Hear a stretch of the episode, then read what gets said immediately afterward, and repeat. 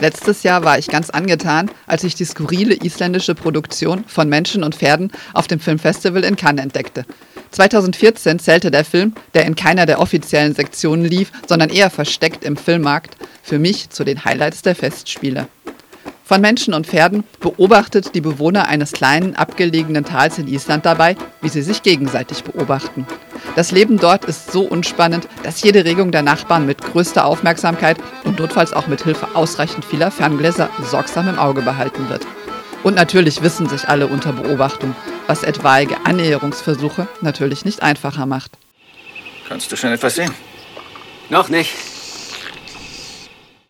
Andere Episoden erzählen davon, wie ein Mann auf dem Pferderücken zu einem Schiff ins offene Meer hinausschwimmt, um dort Alkohol zu kaufen, oder sich jemand über einen mitten auf dem Reitweg gespannten Stacheldrahtzaun ärgert. Sowas kann auch mal ins Auge gehen.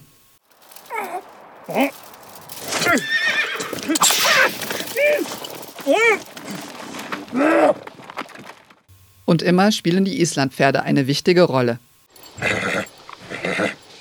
Denn auf der kargen, unwegsamen Insel waren die Menschen schon immer auf das Pferd als Last- und Transporttier und zur Fortbewegung angewiesen. Dieses ganz besondere Verhältnis zwischen Mensch und Tier beschreibt der Film fast beiläufig noch nebenher. Doch nicht nur für Island-Pferdefans ist von Menschen und Pferden ein äußerst empfehlenswerter Film. Auch Freunde des skurrilen, bissigen Humors kommen voll auf ihre Kosten, grandiose Landschaftsaufnahmen inklusive. Aber so charmant ich persönlich den Film auch fand, so sehr ich den skurrilen, bisweilen schwarzen Humor auch mochte, nie hätte ich damit gerechnet, dass von Menschen und Pferden es auch in die deutschen Kinos schafft. Doch offenbar hat der Film nicht nur mir gefallen. Auf dem Filmfest in Göteborg gewann er 2014 den Zuschauerpreis und bereits im September 2013 wurde Regisseur Benedikt Erlingsson auf dem Filmfestival in San Sebastian für sein Erstlingswerk mit dem Preis für den besten Nachwuchsregisseur ausgezeichnet. Und so hat von Menschen und Pferden im Februar dieses Jahres auch den Weg in unsere Kinos geschafft. Wer den Film dort verpasst hat und nun doch neugierig geworden ist, hat seit wenigen Tagen die Gelegenheit, ihn auf DVD zu schauen.